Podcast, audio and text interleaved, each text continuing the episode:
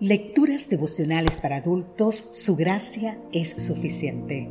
Cortesía del Departamento de Comunicaciones de la Iglesia Adventista del Séptimo Día Gascue en Santo Domingo, capital de la República Dominicana. En la voz de Sarat Arias. Hoy, 9 de enero, llenos de gozo. Vamos a leer tres citas bíblicas para comenzar nuestro devocional hoy.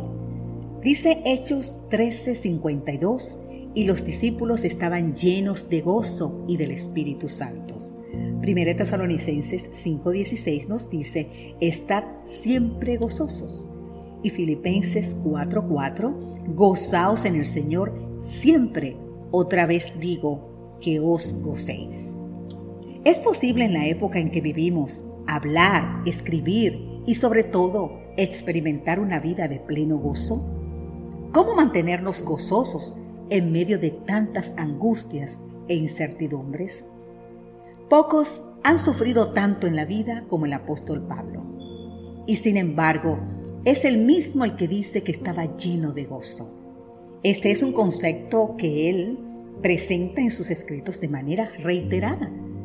El diccionario define gozo como una emoción intensa y placentera causada por algo que gusta mucho. En la Biblia, se nos explica que el pecado, es decir, la separación de Dios, es la causa de la falta de gozo. En realidad, el pecado promete gozo, pero siempre produce tristeza. El gozo que ofrece es superficial, aparente y pasajero. En la Biblia, el gozo no es placer, ni entusiasmo, ni júbilo, ni risa. Gozo es un profundo sentimiento que viene como resultado de sentir la aprobación por parte de Dios, de nuestra forma de actuar.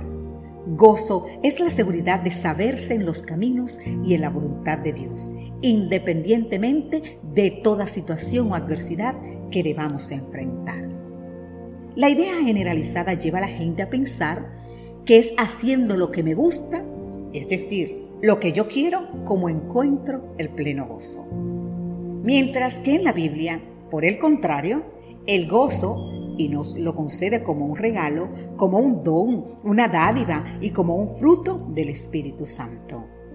Si es un fruto, entonces es un resultado, es decir, una consecuencia.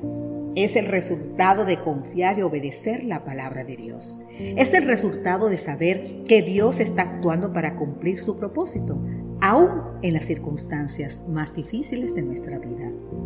El pastor que encuentra a su oveja y la mujer que halla su moneda comparten su gozo con sus vecinos en tanto que los ángeles del cielo se regocijan por un pecador que se arrepiente.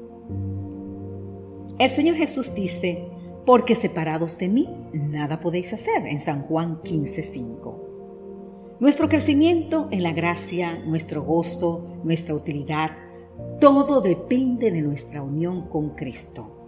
Solo estando en comunión con Él diariamente y permaneciendo en Él cada hora es como hemos de crecer en la gracia. Él no es solamente el autor de nuestra fe, sino también su consumador. Ocupa el primer lugar, el último y todo otro lugar.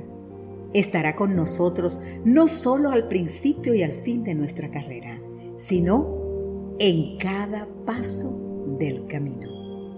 Hoy solo confía en el nombre de Cristo Jesús. Amén.